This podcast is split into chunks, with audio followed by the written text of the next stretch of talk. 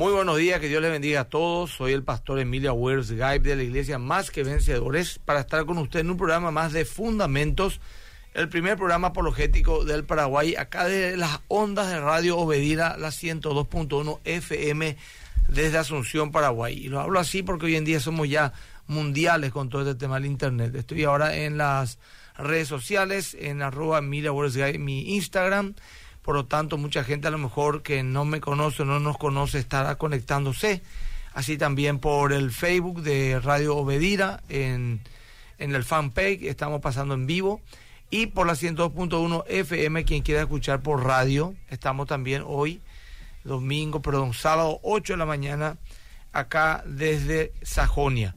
Hoy con un programa eh, en el cual eh, está invitado uno que es del equipo, eh, el querido Jorge Espínola de Gracia y Verdad, apologeta, conferencista. También a medida que uno va escuchando sus ponencias puede también, usemos la palabra, contratarle o contactar con él para alguna charla que quiera algún colegio, alguna facultad, alguna universidad eh, o alguna iglesia que quiera eh, su servicio de, de conferencia y charla que da Jorge Espínola, en la medida que estaremos dando el programa, vamos a estar también dando eh, su, su, dirección, cómo ubicarle, etcétera.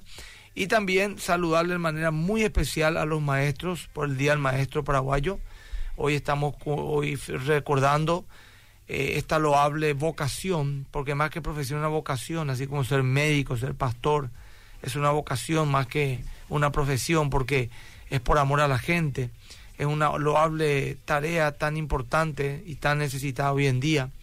Y saludo a mi madre en forma especial, ella es docente también, docente de niña, perdón, de niños de, de primaria, y mi amada esposa que también, Lilian, es maestra parvularia, es docente, y también tenemos que saludarle a, a todos los maestros bíblicos del Paraguay, a todos los eh, hermanos que enseñan la Biblia en las iglesias, en las universidades. Tenemos mucha gente en nuestro equipo, el CENTA, entre nosotros, el IBA, Instituto Bíblico Asunción, de la iglesia Más que Vencedores, un montón de apologetas que también son maestros bíblicos y están enseñando la palabra de Dios. Y lógicamente el maestro por excelencia es Jesucristo, a quien le decían maestro bueno, maestro. Y él enseñaba con tanta sencillez, de tal manera que una persona absolutamente sabia y profunda, salía reflexionando su enseñanza, pero así también el más pobre e ignorante entendía perfectamente lo que él quería decir. Esa es la capacidad del maestro, transmitir conocimiento y de hacer carne ese conocimiento en todos nosotros. Bueno, le presento a nuestro, no invitado, eh, parte de la casa, de, perdón, de, de acá de, de Fundamentos, y que él mismo nos diga el tremendo tema que vamos a tocar, fundamental para todo cristiano. Puede escucharlo y entenderlo el que ayer recibió a Cristo como aquel que tiene hace 30 años el cristianismo. ¿Qué tal, Jorge? ¿Cómo estás? ¿Qué tal, pastor? Bien, bien. Que estar a la audiencia también. El Señor los bendiga a todos. Feliz día al maestro, como estuviste mencionando. Feliz día al maestro también, pastor Boco, como maestro de iglesia. Y también a las madres que son eh, profesoras de sus hijos. También estuve pensando mucho en ella. Me viene a la mente nomás lo que dijo Wesley, que justamente comenté en tu Instagram uno de los grandes teólogos, el padre del metodismo, decía que de mi madre aprendí más sobre cristianismo que de todos los teólogos de Inglaterra. Entonces, yo quiero saludar a los maestros, desde la mamá que enseña a sus hijos hasta los académicos que están dados al estudio y a la enseñanza, ya sea en la academia, en el mundo secular o en la enseñanza, en la escritura, que no es cosa, no es cosa fácil, no es soplar y hacer botella este tipo de cosas. Bueno, hoy vamos a estar hablando sobre la apologética cristiana en toda su historia y quiero dividir en dos, la apologética cristiana en la Biblia, la historia bíblica, y la apologética cristiana en la historia de la iglesia. ¿Por qué es importante hablar de esto? Bueno, hay un famoso dicho que dice que el que no conoce la historia está destinado a repetir los mismos errores.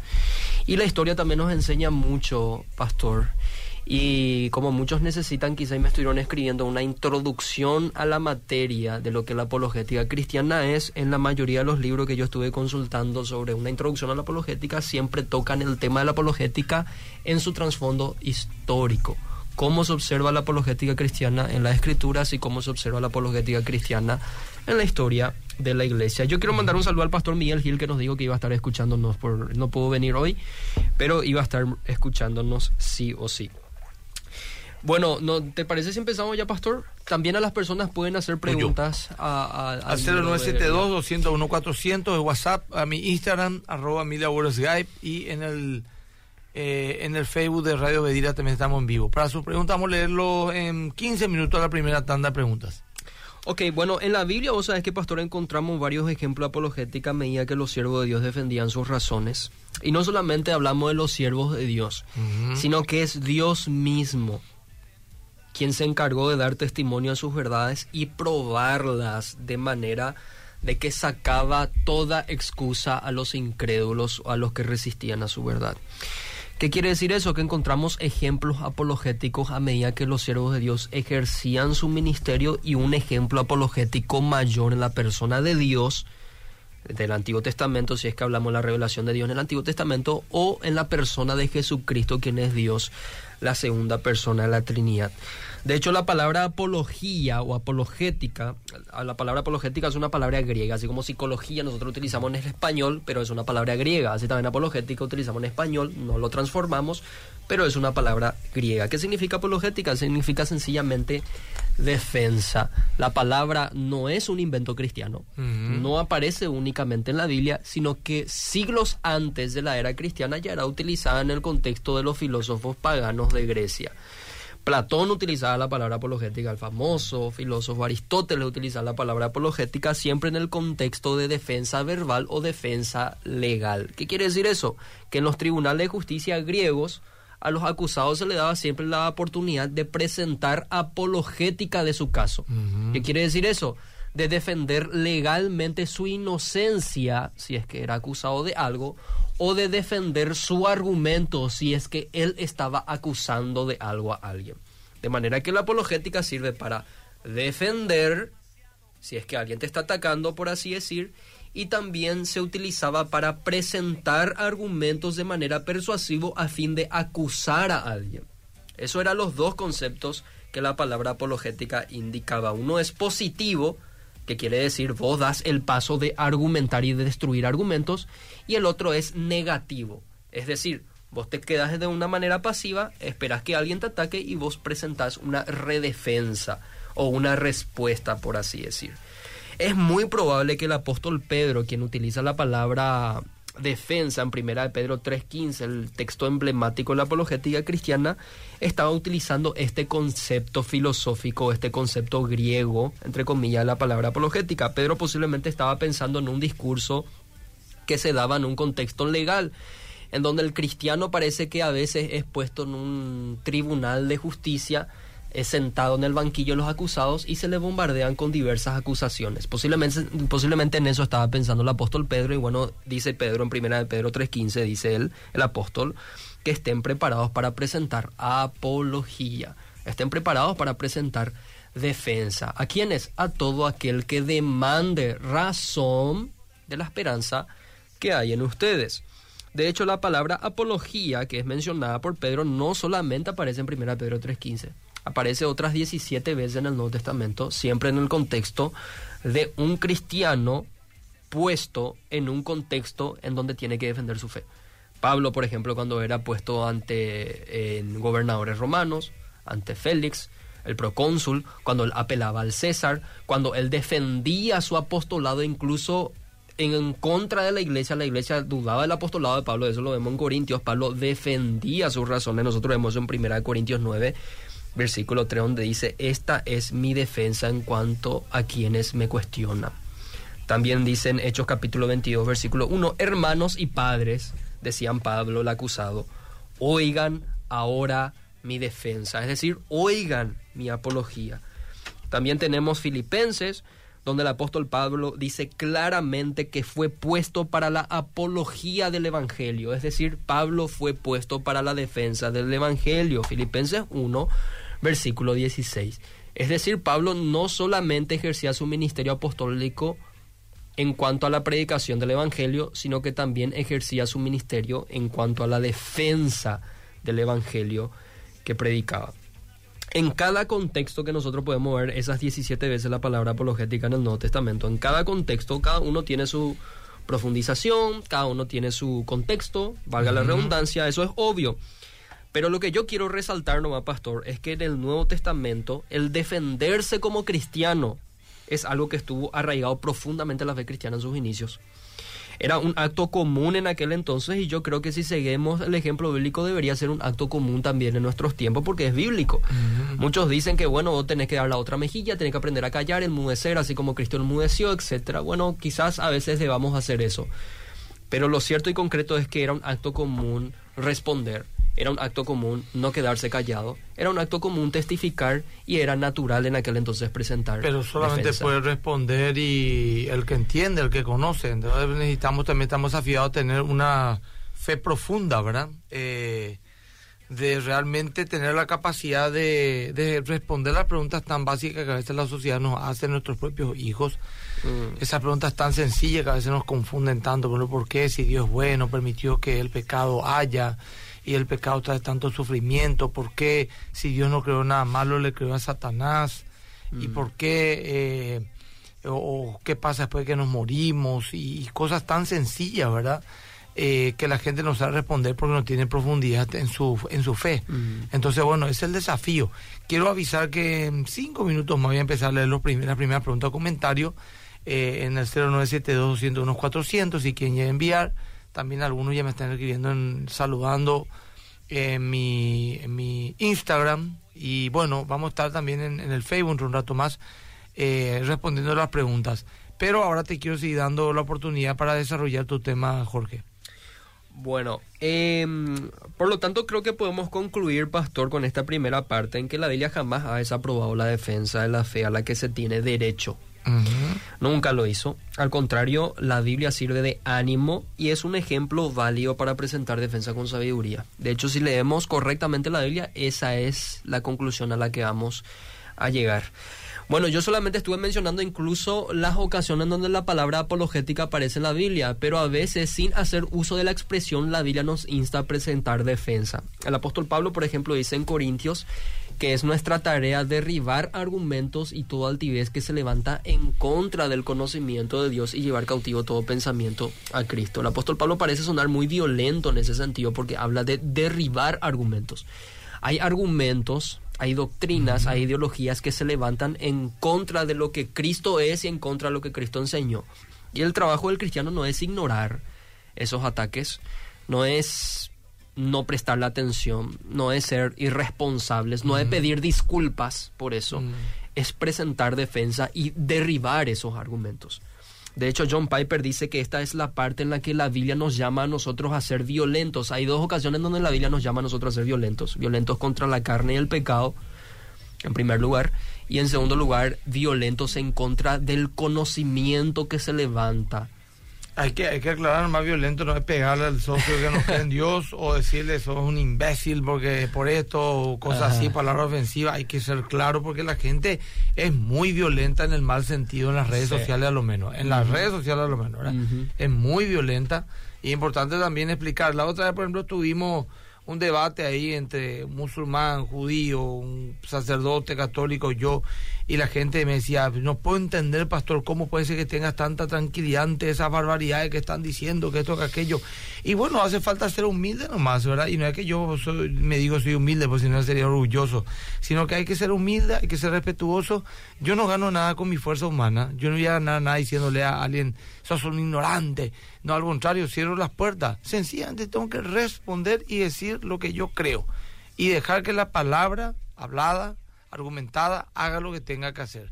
Mi argumento no va a tener más fuerza si yo ofendo y agredo.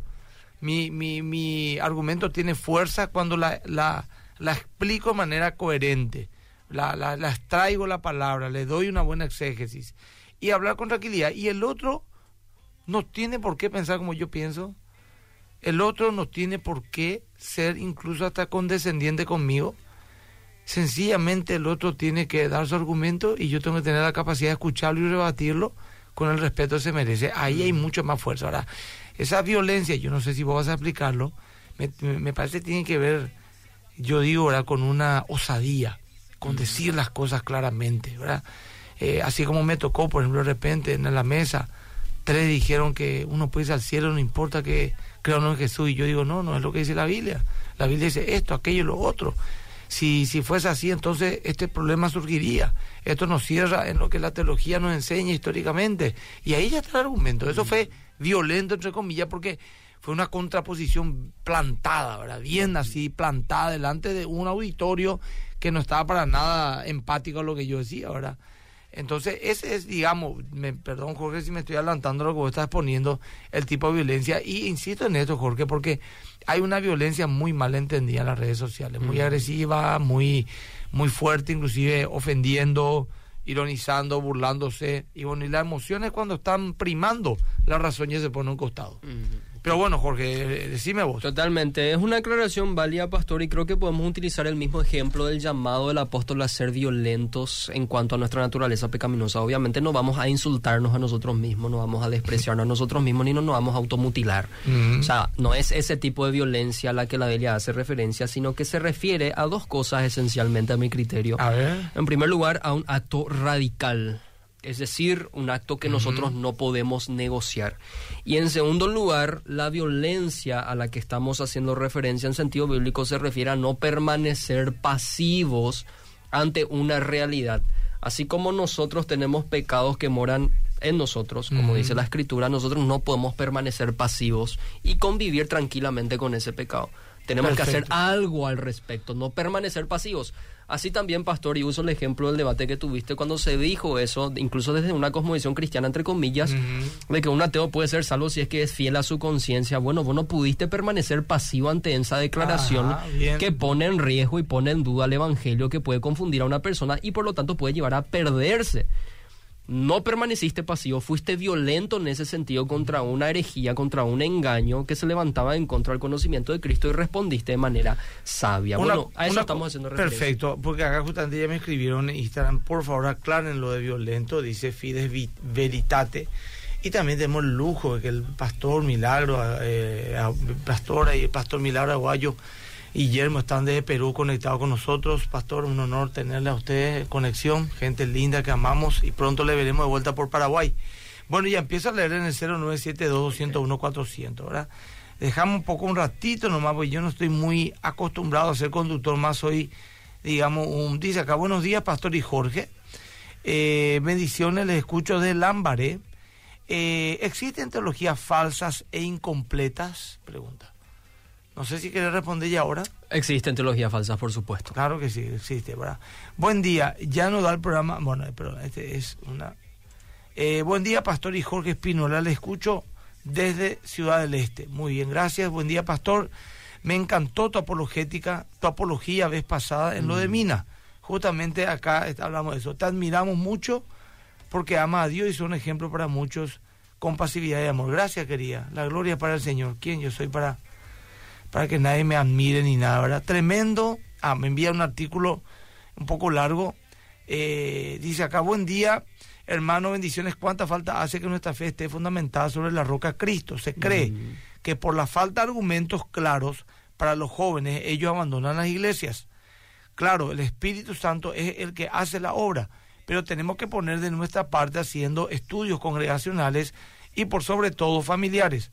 Los padres con los hijos en total humildad y sujetándonos a la palabra de Dios. Mm. Totalmente de acuerdo con Una cosa no quita la otra. Buenos días, pastor y hermano en Cristo Jesús. Feliz día al maestro antes que nada, porque son maestros para nosotros enseñando la palabra. Una consulta, estoy escuchando siempre el programa, muy bueno para defender la fe, pero también veo por YouTube las prédicas de David Diamond, eh, le conozco. Bueno, hace mucho no escucho más un supuestamente un rabino, creo que es boliviano. Y también de Alducim, también le conozco. Son muy buenos enseñando. ¿Qué me recomienda? Porque me siento bien al escuchar prédica, aprovechar el tiempo. Bueno, mira, con David Diamond, yo no, no, prácticamente no, no tengo nada en común.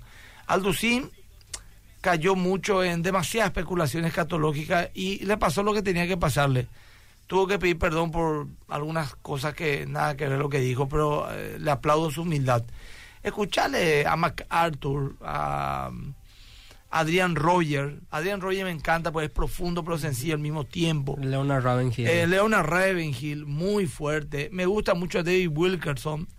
eh, porque es un hombre muy bíblico. John Stott también tiene John Stott, espectacular. John Stott, S-T-O-T-T. Bueno, vamos a ir, Jorge Santé en sus redes sociales va a ir dando alguna respuesta. ¿Cuál es tu red social, Jorge, para que te Jorge Espínola, eh, ni Jorge Espínola, arroba Jorge Espínola 96 en Instagram. Arroba Jorge Espínola 96 Y la página del ministerio donde subimos artículos con los muchachos y los miembros del ministerio de Gracia y Verdad, así como está en, Buen día. Facebook. Perfecto, perdón. Bien. Buen día, hermano, bendiciones. ¿Cuánta falta hace? Bueno, acá, perdón. Eh, soy Lourdes de Concepción me encantó la apología vez pasada Noemina, te admiramos mucho, gracias, la gente de Concepción escribiendo. Buenos días, Pastor y Jorge, consulta qué pasa con aquellos que murieron sin poder conocer a Cristo, ejemplo, Inca, Maya, etc. Caco Pereira, es una gran pregunta, hemos dado muchas de las respuestas y creo que tenemos que darlo cada tanto vuelta, Jorge. Explicar por lo menos la postura, ¿verdad? Ok. En, a, grandes rasgos, por lo menos. Hay una perspectiva que se llama eh, exclusivismo eh, esa perspectiva dice que solamente a través del conocimiento adecuado de Cristo se puede llegar a la salvación, por lo tanto Dios es justo, no injusto, al condenarle a esas civilizaciones por el pecado que cometió. Dios no ejerce injusticia cuando ellos son condenados por el pecado que cometieron. Sencillamente no se le asigna gracia nomás. Ya. Eso se llama exclusivismo. Después hay una perspectiva que se llama inclusivismo propuesta por C.S. Lewis, en donde se sostiene que ellos van a ser juzgados en base a la revelación que tuvieron disponible. Y otros añaden diciendo que si había un escogido entre ellos, escogidos de manera soberana, Dios les visitará de manera especial, aunque no haya un misionero o una Biblia para leerse en aquel contexto, así como ocurrió con el centurión. El centurión, una persona que daba limosna, agradaba a Dios, entre comillas, un ángel se le aparece y el apóstol Pedro le es enviado de manera sobrenatural. Eso también Dios puede hacer un misterio. Pero resumo diciendo que hay un artículo un video eh, que fue diseñado por el doctor William Lane Craig que se llama El problema del particularismo cristiano. Así lo puede buscar en YouTube. El problema del particularismo cristiano, donde se explica de manera bíblica y coherente el caso de las personas que murieron sin Cristo. Bueno, tres posturas de Dios muy interesantes. Al final, ¿saben qué, gente? Confiemos en la justicia divina. Dios bueno, no hay nadie que tenga que estar en el cielo que va a estar en el infierno. Así mismo. Bueno, un saludo muy especial para el querido pastor Antonio Montiel. Me envió una foto suya, una gran conferencia donde él está dictando una charla a maestros. Gracias por tu gran labor, querido pastor Montiel.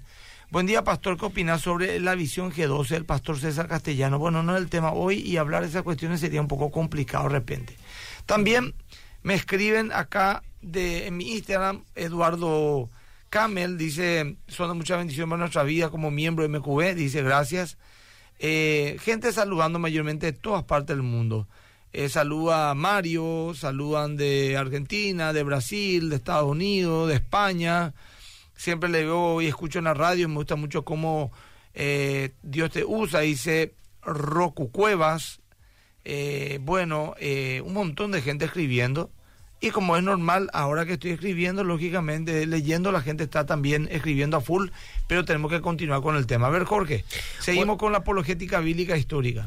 Eh, yo quiero enfatizar nomás, Pastor, la importancia que la Biblia le da a la apologética y quiero tomar como base lo que el penúltimo libro de la Biblia dice, Judas, el capítulo 3, el versículo 3 de su único capítulo, mejor dicho, donde Judas bueno, Judas siempre se le tuvo como el libro de los hechos de los apóstatas. ¿Viste? Está Hecho de los Apóstoles, que es Hechos, y Judas escribe los Hechos de los Apóstatas. ¿Por qué? Porque enfatiza mucho el peligro de las falsas doctrinas y cómo éstas tienen la potencialidad de destruir la iglesia, destruir la vida cristiana, destruir todo lo que el cristianismo puede llegar a valorar.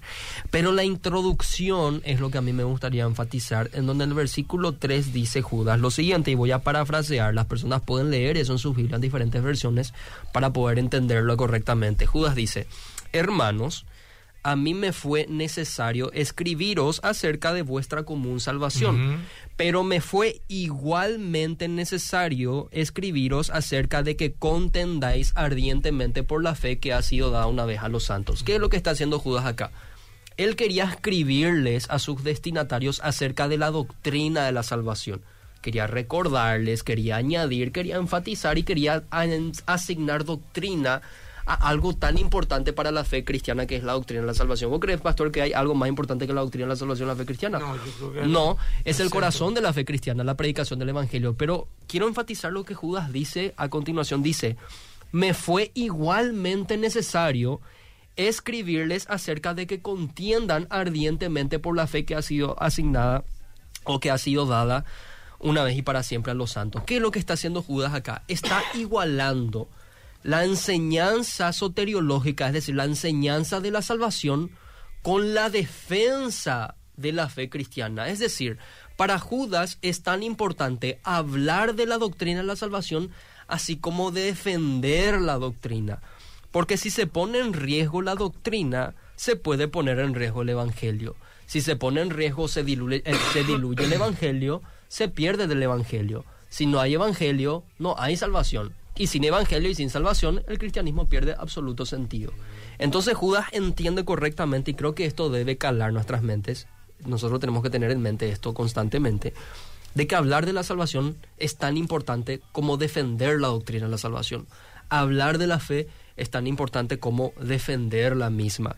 Nosotros encontramos el mismo equilibrio a lo largo de toda la escritura a través de los ejemplos que tenemos. Ahora, Dicho esto, me gustaría tomar a Dios como ejemplo principal de una buena apologética cristiana. Antes de hablar de cómo los siervos de Dios defendieron la fe a lo largo de la historia bíblica, podemos ver cómo Dios defendió las razones de su revelación.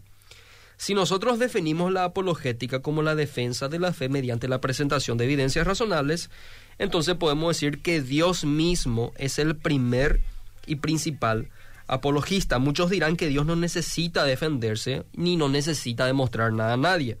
Pero es fácil notar si leemos la escritura con atención que en su soberana voluntad y en su infinita sabiduría Dios ha decidido revelarse y por lo tanto presentar evidencias de su existencia a la humanidad.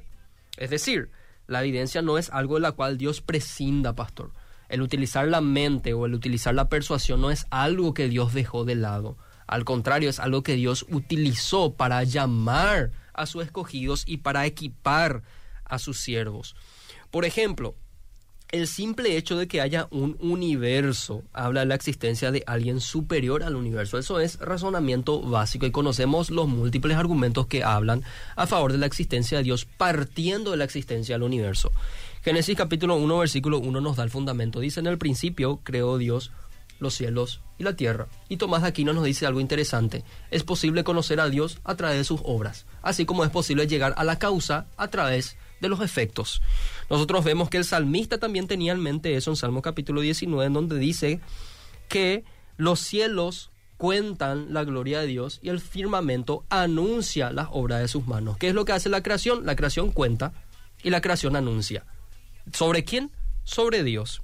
Y también vemos el famoso y emblemático versículo de Romanos capítulo 1, versículo 20, en donde Pablo establece de manera contundente diciendo que desde la creación del mundo, sus atributos invisibles, habla de Dios, su eterno poder y divinidad se han visto con claridad, dice Pablo, siendo entendidos por medio de lo creado, de manera que ellos, se refiere a los impíos, no tienen excusa.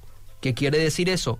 Que la apologética de Dios es tan eficaz que no hay persona en el mundo que en el día del juicio le puede decir a Dios, como Ventral Russell dijo, yo no tenía evidencia de tu existencia. Mm. A Ventral Russell se le preguntó qué pasa a un ateo matemático ruso.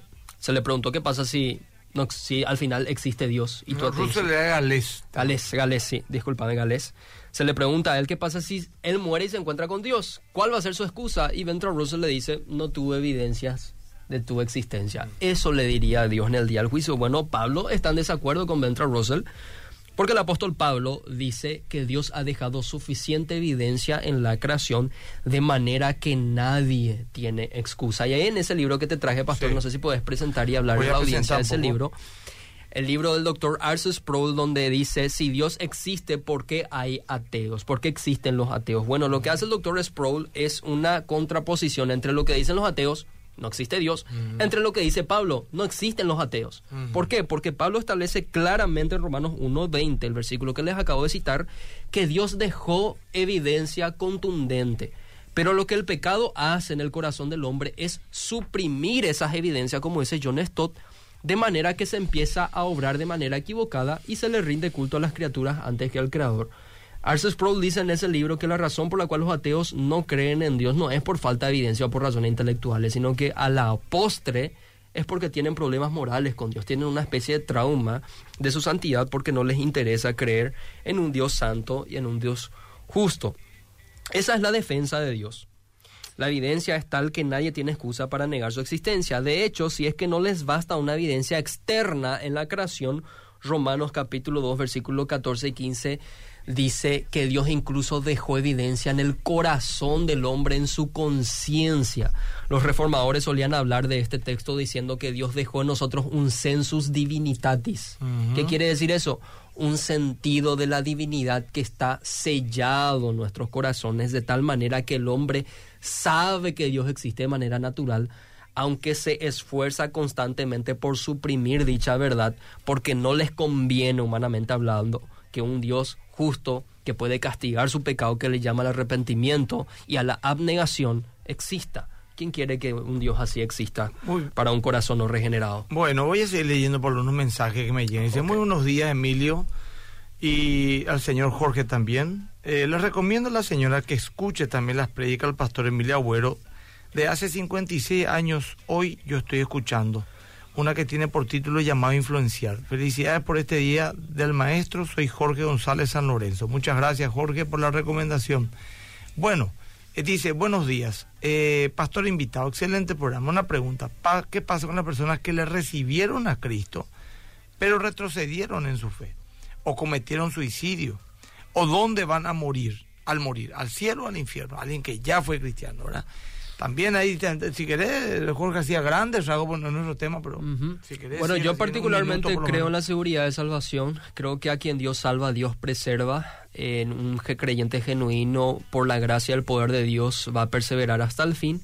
Puede vacilar en su fe, puede tener momentos de incredulidad, periodos de carnalidad, pero el Señor siempre como un pastor nos quebrará y nos traerá de vuelta al redil. Eso es lo que yo conozco. El Señor utiliza la disciplina, según Hebreos capítulo 13, para mantenernos en sus caminos, porque o somos hijos si somos disciplinados o somos bastardos en caso de que permanezcamos en incredulidad. Por lo tanto, yo creo que aquellos que retroceden y practican el pecado nunca fueron regenerados. La Biblia dice claramente que el que tiene la simiente de Dios en él no puede pecar, no dice que no peca, dice no puede luego, no puede practicar el pecado. Es antinatural en su esencia. Por lo tanto, creo que un cristiano puede llegar, por así decir, en un periodo de carnalidad, puede tener periodos de incredulidad, periodos de carnalidad, en donde necesite la disciplina de Dios para que vuelva al redil. Pero quienes retroceden y apostatan de la fe, como la escritura claramente habla también, nunca fueron regenerados, a mi criterio. Perfecto, gracias Jorge. Dice acá, pregunta una, un oyente sobre el don de lengua y dice, ¿qué opinión tienen acerca de este don? Sé que no es el tema, pero podría dedicar un tiempo y programa a esto, ya que creo que se ha desvirtuado mucho el uso de este don y la necesidad del mismo. Dice, bueno, muchas gracias. En nuestro tema no lo respondemos ahora, pero es válido tu tu consulta y tu propuesta. Buen día, pastor. ¿Qué opina nuevamente sobre el G12? Dice, bueno, como recomendaste algunas prédicas y enseñaste de pastores, por eso la pregunta, pastor, ¿qué opina el G12? Me insiste, ¿verdad? Y cómo puedo, cómo aprendo mucho de usted, también sigo la prédica del pastor César para fundamentar más mi fe. Bueno, es un tema complejo, el tema del G12 tiene muchas aristas, no, aparte me tomaste un poco de sorpresa, ¿verdad? Sinceramente por eso no, no quiero pilotear en la respuesta, ¿verdad? Eh, los que hoy se llaman apóstoles, profetas, maestros, evangelistas, eh, esto de apologética también no, no tiene nada que ver con la apologética, eso es una cuestión eh, teológica más que apologética, ¿verdad? Eh, definitivamente nunca van a ponerse de acuerdo. Pastor, una consulta. Bueno, ese venía de un contexto, no sé qué significa. Dice, Pastor, una consulta. La salvación está destinada para algunas personas no más. Es decir, hay personas que están destinadas a no conocer a Dios es una pregunta también bastante compleja. Yo así, buena primera diría que no. Es la voluntad de Dios que ninguno se pierda. Ahora también la dice, no es de todo la fe. También hay vasos para ir y vasos para eh, bendición. O sea, es un tema que podemos hablarlo como una apologética teológica, ¿verdad? Mm. Eh, no quiero perder mucho tiempo en eso ahora, perdonen, pero leo su pregunta. Hola, buen día. ¿Dónde se puede estudiar apologética en Paraguay? Bueno, a ver, vamos un poco ir dando. El CEMTA creo que tiene curso todavía, ¿verdad? O no, no sé. Llamar al centro a averiguar. Fe y Razón también, eh, no sé nomás el número de Fe y Razón, tengo que tener un poco acá, que también él ofrece charlas y cursos. Eh, busca un poco apologética, fe y razón en Instagram, por ejemplo, y vas a encontrar. Y acá Jorge también, de gracia y verdad, nos puede decir algo. Sí, en Gracia y Verdad solemos subir materiales y podemos recomendar mediante artículos y presentaciones una formación básica en apologética. Pero quizá más que sobre en un futuro también pueda Estamos trabajando en eso. estamos trabajando en eso. Mientras tanto, SEMTA, Fe y Razón, bendiciones. Una consulta. Cuando reconozco a Dios como mi Salvador, Él ya se hace responsable de mi vida porque dice que tenemos abogados para nuestros pecados. Bueno, sí tenemos un abogado y es responsable en cierta medida en conducirnos hasta, hasta el, momento final, ¿verdad? Mm. La perseverancia, los santos, etcétera. Pero nosotros no somos robots, tomamos decisiones, mm. ¿verdad? La Biblia dice el que se ha acercado a Dios y se acercará a vosotros. Eh, también apela a la voluntad humana, eh, llama al arrepentimiento, así que ahí está una responsabilidad humana también que tenemos que, que tener muy en cuenta. Bueno, eh, Laura Cortés de San Lorenzo. Dice, a ver, en cuanto a la apologética pareciera un tema exclusivo de adultos, pero si queremos consolidar a nuestros hijos en la fe, deberíamos enseñarle a ellos en la disciplina de la apologética y la teología, para que puedan ellos ver el mundo bajo una cosmovisión bíblica. Antiguamente esto era una disciplina enseñar a los niños oratoria, apologética, argumentación, pero hoy es, es mucho más difícil y dejado de lado lastimosamente podría recomendar materiales para niños que nos ayuden a los padres. Qué buena reflexión, Laura. Realmente estoy de acuerdo contigo. Saludos, Laura, la esposa de Julio de nuestra iglesia.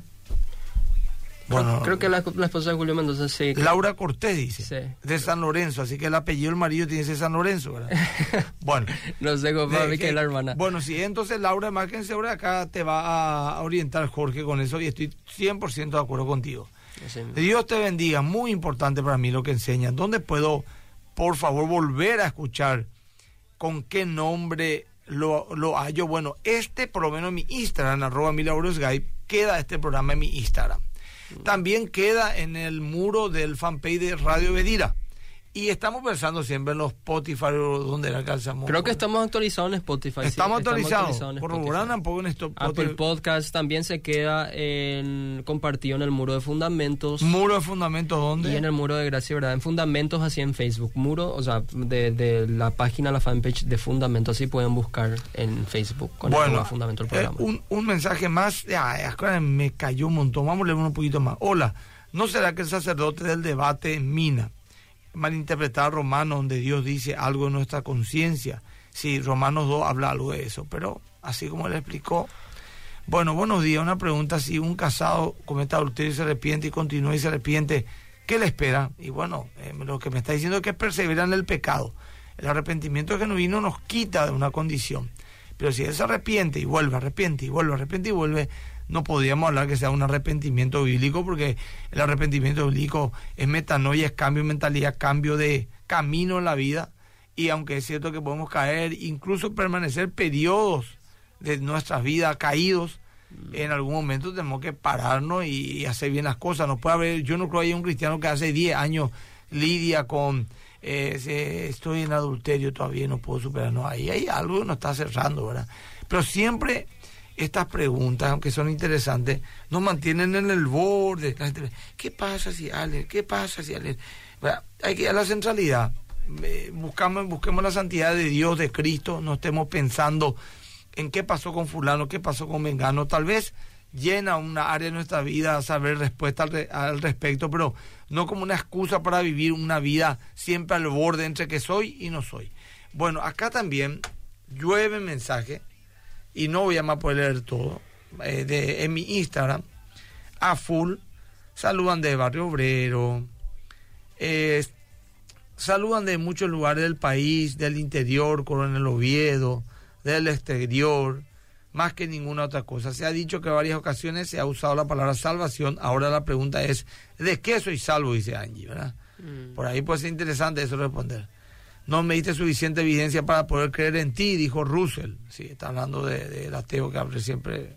Bueno, se parte, se parte del efecto a la causa, se parte del efecto a la causa, del ente al ser, de lo visible a lo invisible, dice Fies Veritate.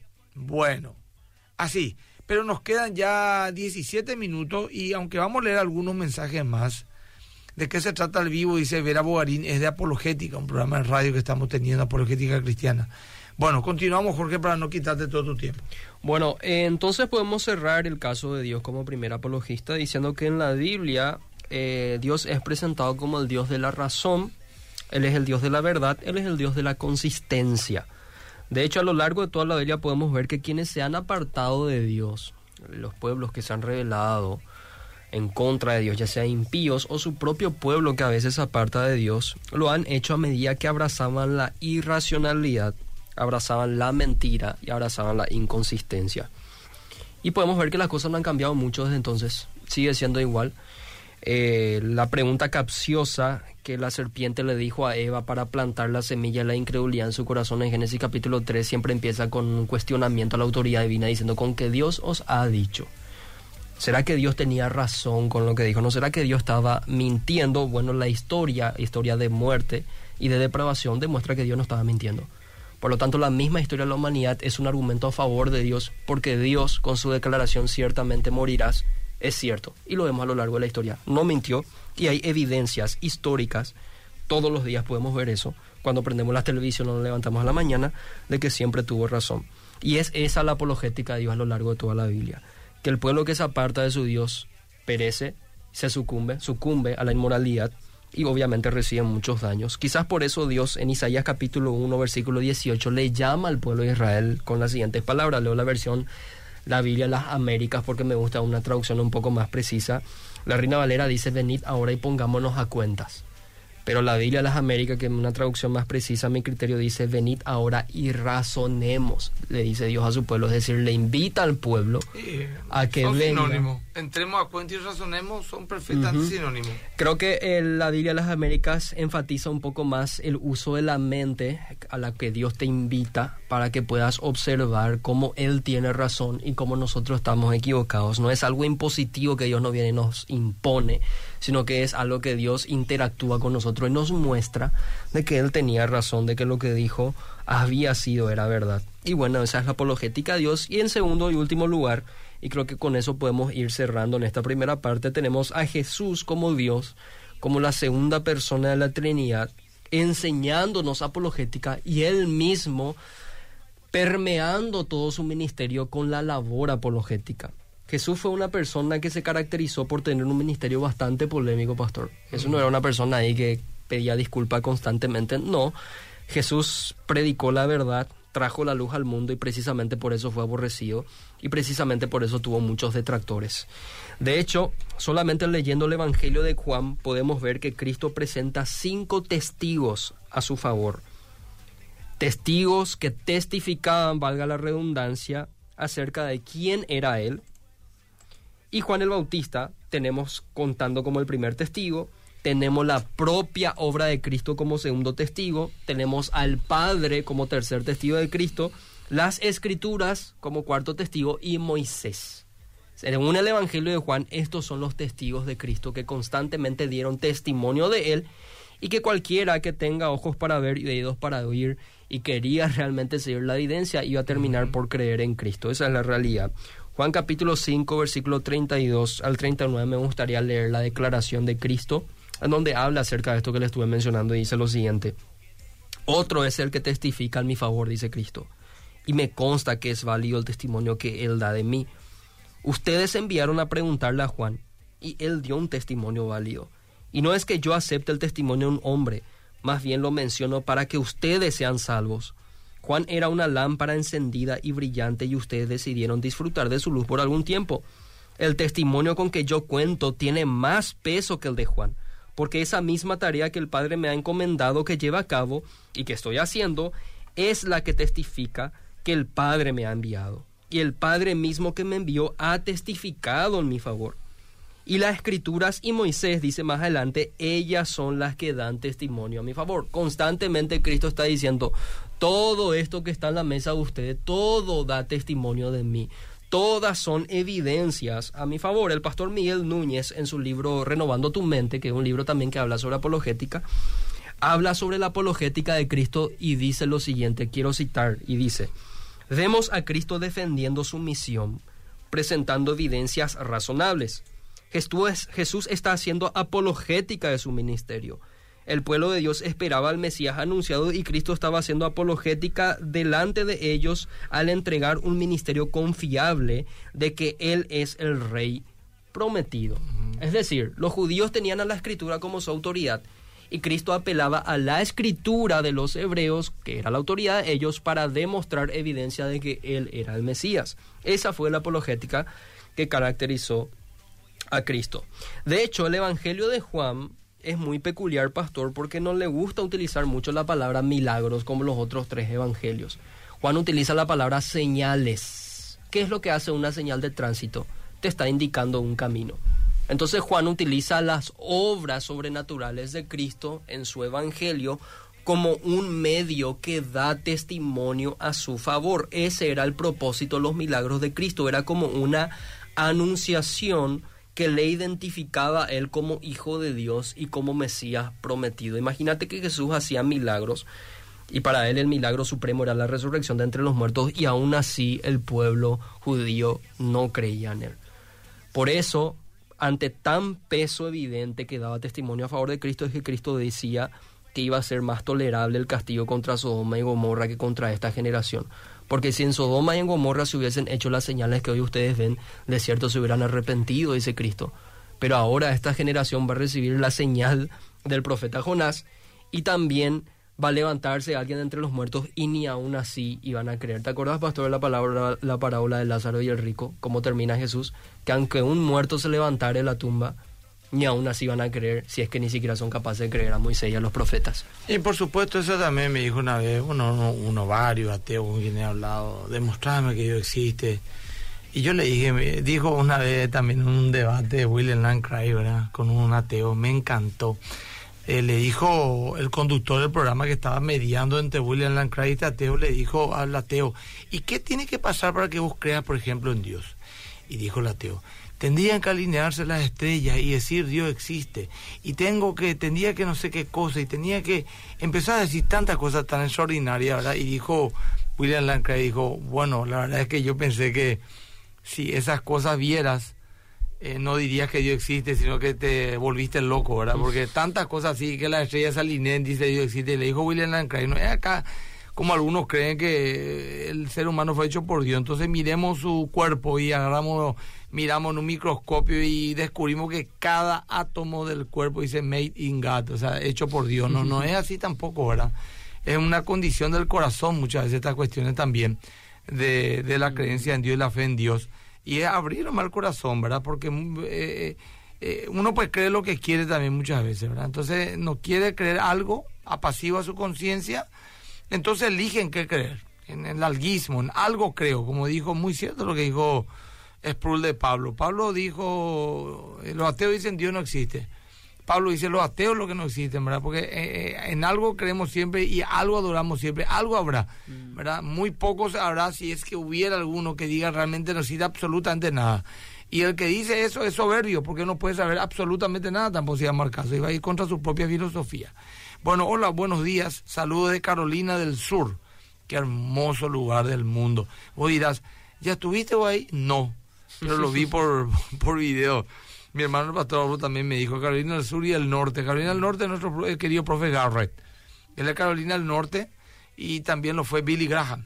Ah, y Carolina del Sur, esta señora, pero es unas cosas, los videos que solo ver, una cosa impresionante. Dice, una preguntita aparte de la Biblia que el libro me recomienda para leer de acuerdo al tema que están hablando. Pueden leer la epístola de Judas, el Evangelio de Juan, y también la epístola del apóstol Pablo a los Gálatas y el libro de Hebreos. Todos tienen cargas apologéticas muy interesantes. Es, también lo que está tocando. Repetirla un poco, Jorge, a la señorita. Eh, la epístola de Judas, el penúltimo libro de la Biblia, ahí se enfatiza la importancia de la apologética. De hecho, es un escrito apologético la epístola de Judas entre comillas nomás Judas no es, entre paréntesis mejor, eh, no, es Judas Iscariote ni tampoco Judas Tadeo, era posiblemente el hermanastro de Jesús, hermano de Santiago, posiblemente su hermano menor, eh, hijo de María.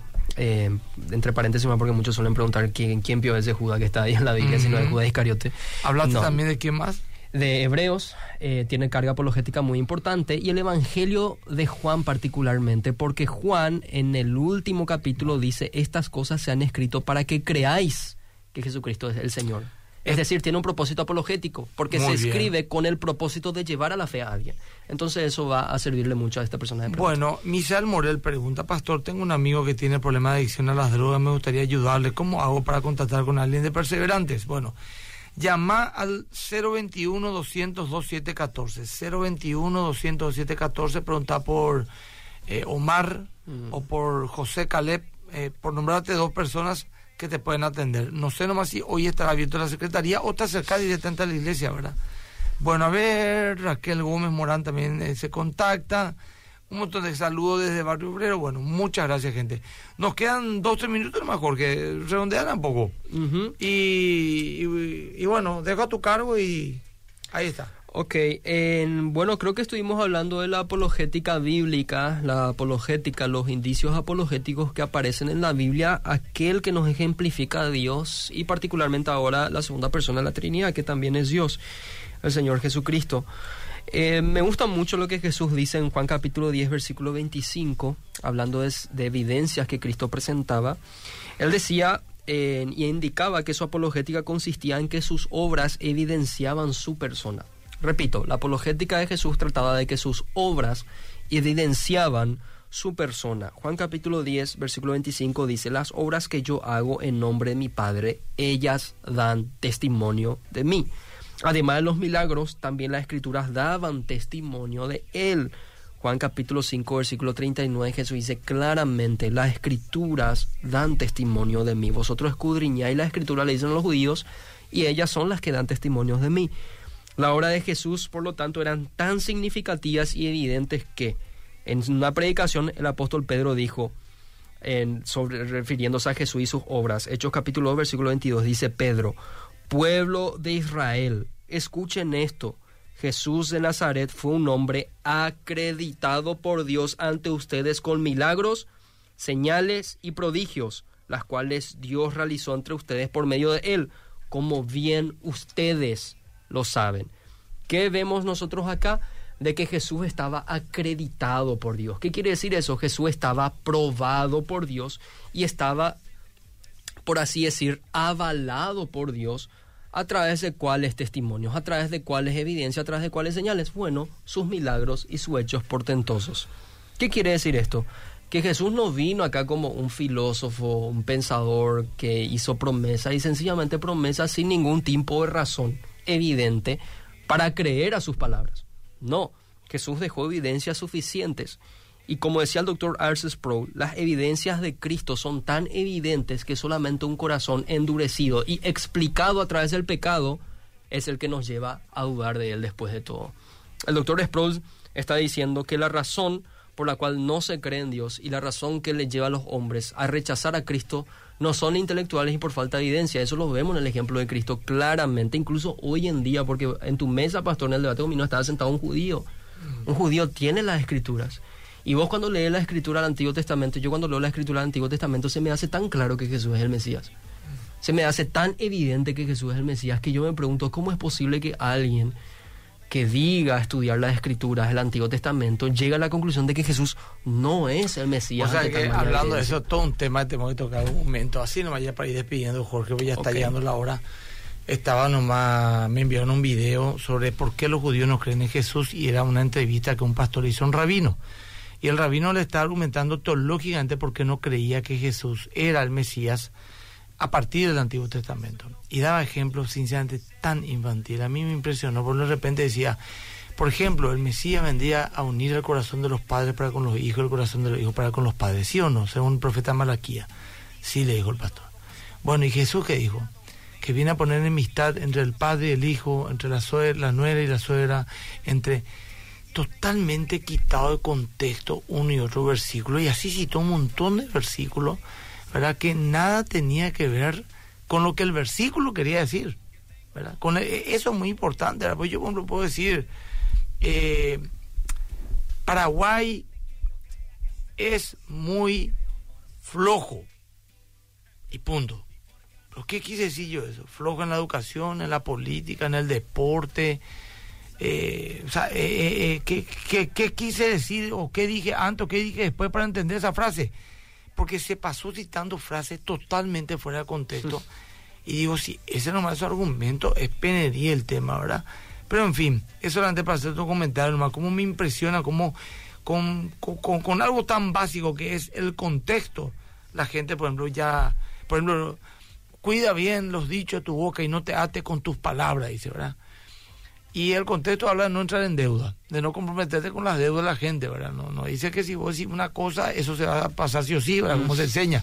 Entonces, qué importante, algo tan básico que se nos enseña, creo que en tercero o cuarto grado, que es analizar el contexto y tener lectura interpretativa. Bueno, Jorge, gracias. Una última recomendación, por ejemplo, ¿dónde encontrarte a vos? Eh, las redes sociales que estuve citando y también anunciarles que posiblemente tengamos una segunda parte ya con la apologética en la historia de la iglesia. Tenemos que hacerlo, claro que sí. Y eso nada. Bueno, gracias gente, Dios les bendiga. Esto queda acá en mi Instagram y bueno, nos vemos el próximo sábado a las 8 de la mañana en Fundamento. Bendiciones a todos. Adiós.